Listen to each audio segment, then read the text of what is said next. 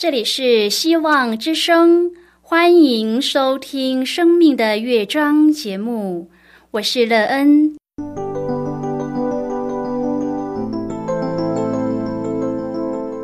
当世界告诉你一切没有盼望，人们对你说你已经没有机会，别忘了，上帝会为你开启一扇窗，上帝的手。轻轻的波动，生命就像美妙的乐章一样，弹奏出令人欣喜的诗篇来。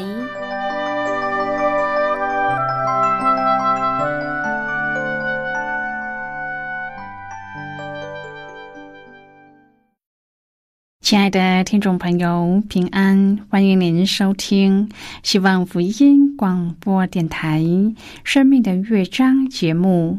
我是乐恩，很高兴我们又在空中相会了。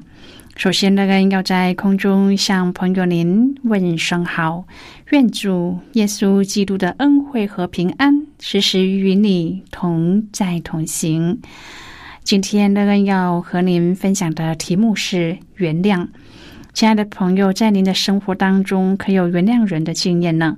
当别人得罪你的时候，您会轻易的原谅人吗？您原谅人可有什么样的条件呢？原谅人为您带来什么样的生命经历呢？饶恕人的功课容易吗？待会儿在节目中我们再一起来分享哦。在要开始今天的节目之前，乐恩要先为朋友您播放一首好听的诗歌，希望您会喜欢这首诗歌。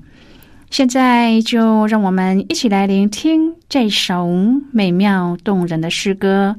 你是天上掌权的主，主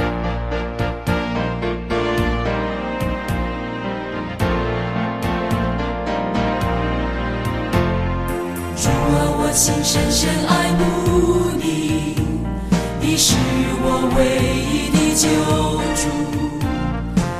天上地下，谁能像你？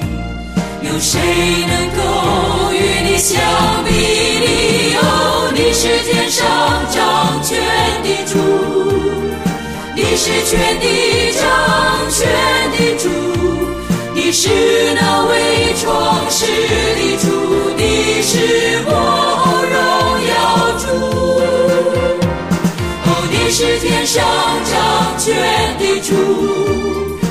你是全地掌权的主，哦，你是我唯一爱慕的主。主啊，我心深深爱慕你，你是我唯一的救主。天上地下，谁能像你？谁能够与你相比？哦，你是天上掌权的主，你是全地掌权的主，你是那位创世的主，你是我荣耀主。哦，你是天上掌权的主，你是全地掌权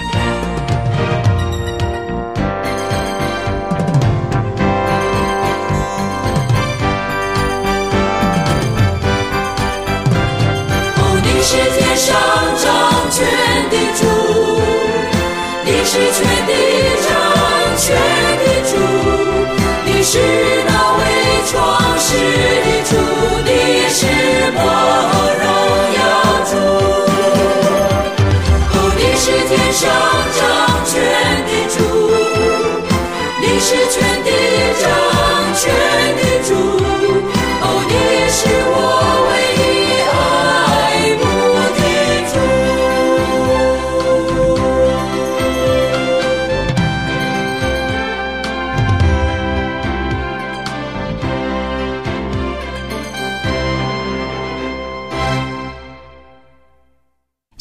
朋友，您现在收听的是希望福音广播电台《生命的乐章》节目。乐恩期待我们一起在节目中来分享主耶稣的喜乐和恩典。朋友，若有人得罪你，要得到你的原谅是一件很困难的事吗？当您要原谅人的时候，可有什么条件呢？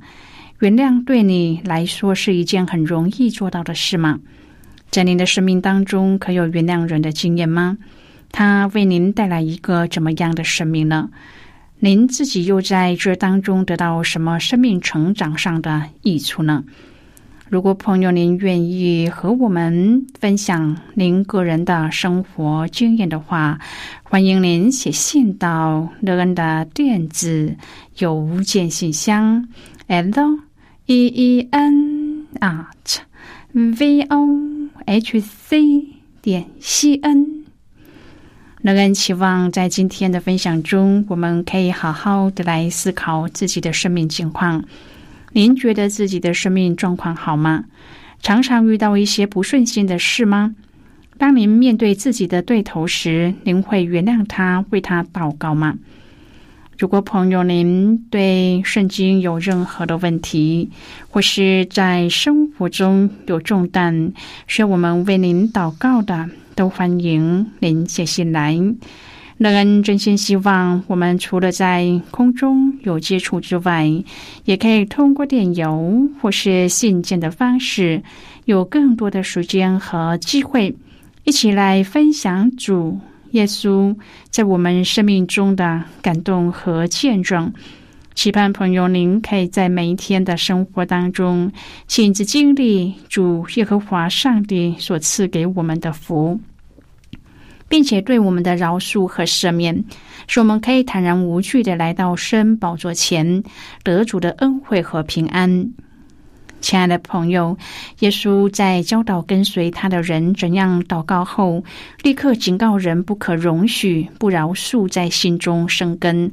那些拒绝饶恕他人的人，是不会得到天父的饶恕。朋友，不要误会耶稣在这里的意思。信徒不会因为拒绝饶恕而失去救恩，只会因为不悔改的态度妨碍规律的认罪悔改，破坏与上帝的交通。亲爱的朋友，上帝无法忽视罪，他的灵会让信徒留意到错误的行为举止，直到他们加以对付。饶恕是出于意志，而不是内心的行为。通常人们不想对恶待他们的人施怜悯。但是憎恨的灵会延伸出一个可怕的重担。我们的主知道饶恕是上上策，即使并不容易。朋友，除非我们可以用上帝的眼光来看，否则我们就不会对付罪，也会为不饶恕的态度负起全部的责任，并且承认那是违背主的话语。让我们支取主所赐予的神圣怜悯，并求主使我们有力量来放下怒气和愤恨。今天我们要一起来谈论的是原谅。亲爱的朋友，当我们决定在恩典当中前进的时候，培养为那些伤害我们之人祷告的习惯。如果是出于上帝的带领，就为我们错误的态度寻求他们的饶恕。一个苦毒和愤恨的灵不符合我们在基督里的身份，以恼怒的心态生活也不健康。因此，圣经强调必须饶恕。现在就选择从我们的重担当中得释放。朋友，耶稣应许我们，如果向他认罪，他就叫我们自由。马太福音十八章中，首先谈到了人在天国当中的价值，其次呼吁那些伤害人的要悔改，接着就谈到了当我们被伤害的时候，我们应该要怎么去饶恕。耶稣所说的饶恕是指完全的饶恕。原文的意思也相去不远，是指让某人走，别留住某人。朋友啊，对于那些伤害我们的人，有两种忍耐的方式：一种是宽容，一种是纵容。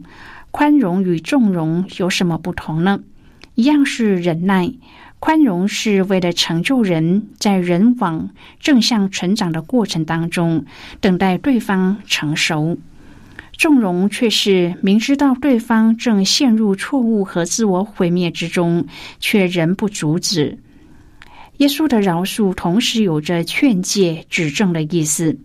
因此，上帝所期待的饶恕，不是指限制我们的行为不去报复，甚至要我们为对方着想，在错误的路上为他指引方向。圣经比喻当中的仆人得主人赦免他所欠的一千万银子，但是他却不愿意原谅自己的同伴所欠下的十两银子。事实上，一个不明白自己亏欠上帝多少的人，自然不会去珍惜和重视自己蒙上帝赦免的恩典。亲爱的朋友，饶恕是一件困难的事情。有时候，我们不论怎么样，都无法把那些人所做的事情，或者那毫无悔意的言行，从我们的脑海当中抹去。也许我们心里愿意，但是要怎样才能做到呢？朋友啊，饶恕的力量是来自珍惜上帝的饶恕。在我们还没有遇见饶恕的难题前，上帝就已经赦免我们了。当我们越意识到自己有多么的亏欠上帝，就越知道自己已经蒙了多大的恩典。朋友，当我们谦虚在上帝的面前时，就更能够去饶恕别人，因为他们冒犯我们的，比起上帝赦免我们的微不足道。圣经当中的那个比喻，当主人得知仆人没有赦免他的同伴时，勃然大怒，将他所免去仆人的债通通追了回来。亲爱的朋友，从圣经当中看到，能够使上帝大怒的事是拜偶像、冒犯上帝、失去单纯敬拜的心。但是从今天的经文当中，我们能够看见。不饶恕这件事情，也是会使上帝大怒的事之一。朋友，当我们不愿意饶恕别人的过犯时，上帝会用同样的标准要求我们。正如耶稣说：“你们个人若不从心里饶恕你的弟兄，我天父也要这样待你们了。”朋友，我们被赦免的是我们难以偿还的。我们饶恕别人的时候，要从心里饶恕。因上帝早已饶恕了我们，朋友啊，我们是不是也常常不容易饶恕别人呢？别人一个简单的错误，我们能怀恨多久呢？或者别人说了伤害我们的话，我们久久不能原谅，有可能时间久到对方都不记得自己曾说过的话了，或者别人给我们更大的伤害。亲爱的朋友。只有上帝的恩典，使我们有可能去原谅得罪我们的人。只有我们意识到上帝在基督里怎样的饶恕了我们，我们才能学会去饶恕。有一个故事说，威廉姆斯是一个篮球教练，他的妻子被一个变态的司机杀害，留下他孤身一人带着四个孩子。然而，在追思礼拜上，他竟劝勉大家为那位司机祷告，并且向大家讲到了饶恕的重要性。他真正明白使徒保罗所说的：“我们应当彼此饶恕，就像上帝在基督里饶恕了我们一样。”圣经当中，当主和门徒下山以后，就转往加百农，主被人挑战他的身份，既称自己是上帝。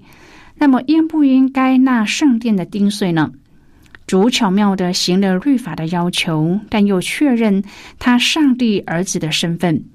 在往加百农的途中，门徒争论谁为大，主就好好的教训他们。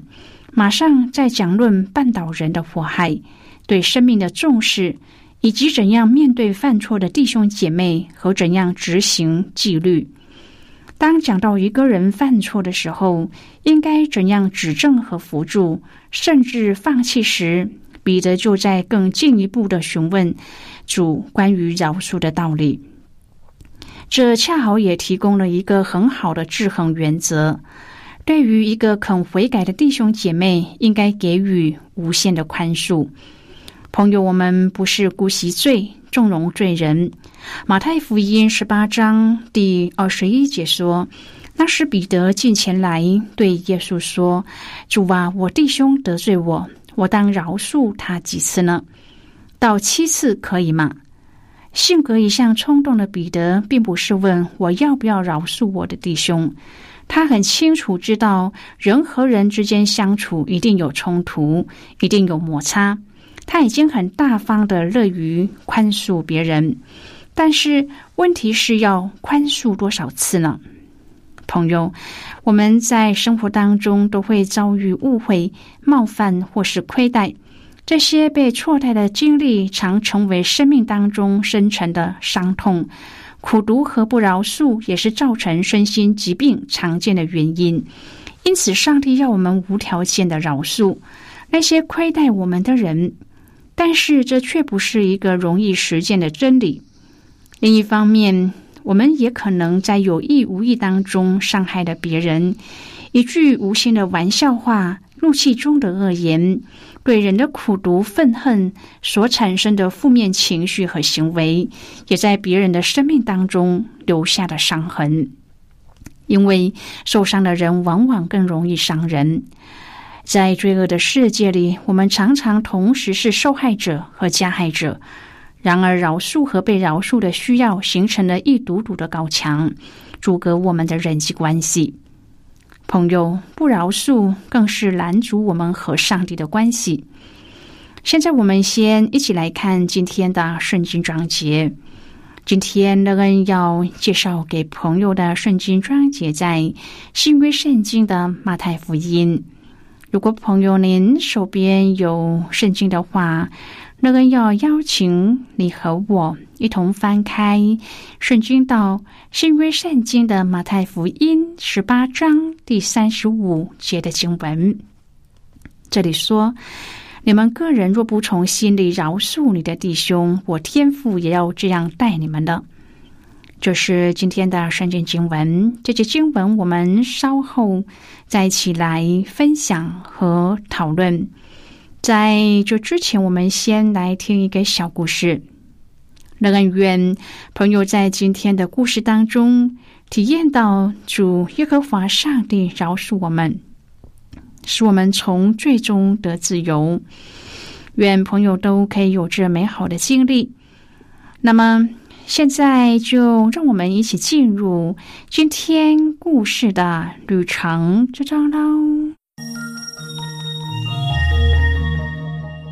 母猫丫丫刚生下了小猫不久，就发现了三只小鸭。它毫不迟疑的将小鸭叼回用大纸盒做的窝里。黑白相间的猫咪一家就这样收容了全身鲜黄的小鸭。小猫吃奶的时候，不是哺乳类的小鸭也跟着小猫挤在鸭鸭的胸前学吃奶。睡觉的时候，小鸭也和猫咪手足偎在一起。让丫丫用身体和尾巴把大家圈在怀里。出门的时候，小鸭一摆一摆的跟在猫家族后面，成了母猫带小鸭。小鸭慢慢的长大，开始有了鸭子的行为，老想着跑出去玩水。丫丫就会赶紧把它们叼回来，生怕它们受到伤害。没多久，鸭宝宝的头就长得比猫妈妈还大了，绒绒的黄羽毛也换成了厚实雪白的羽毛。但是它们依然深爱着猫妈妈。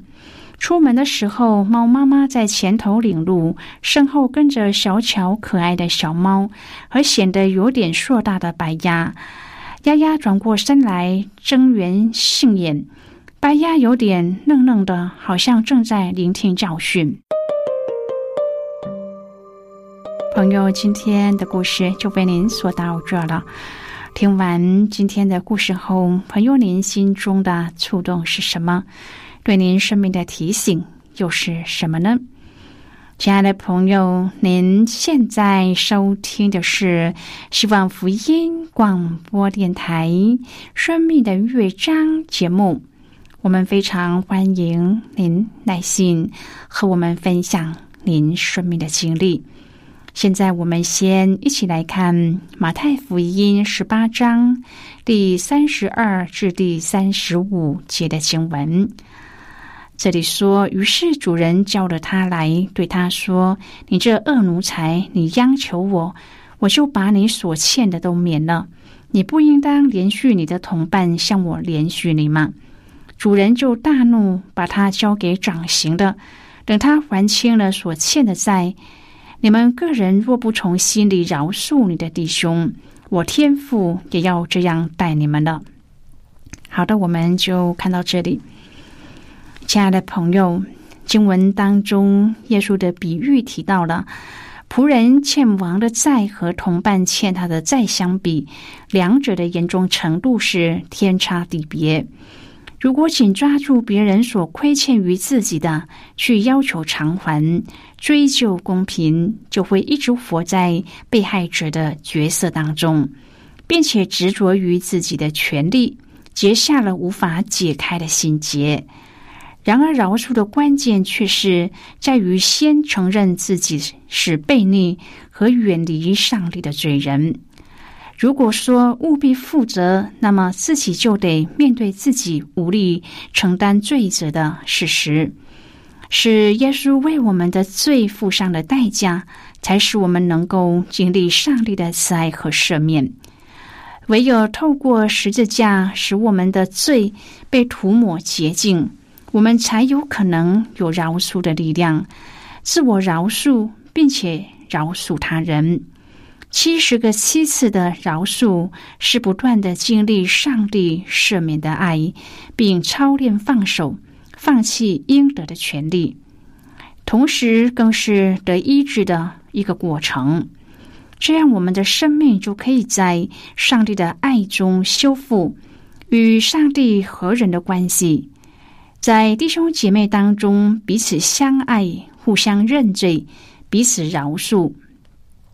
亲爱的朋友，您现在正在收听的是希望福音广播电台《生命的乐章》节目。我们非常欢迎您写信来，来信请寄到乐安的电子邮件信箱，l e e n at。v o h c 点 c n。最后，我们再来听一首好听的歌曲，歌名是《新的一天》。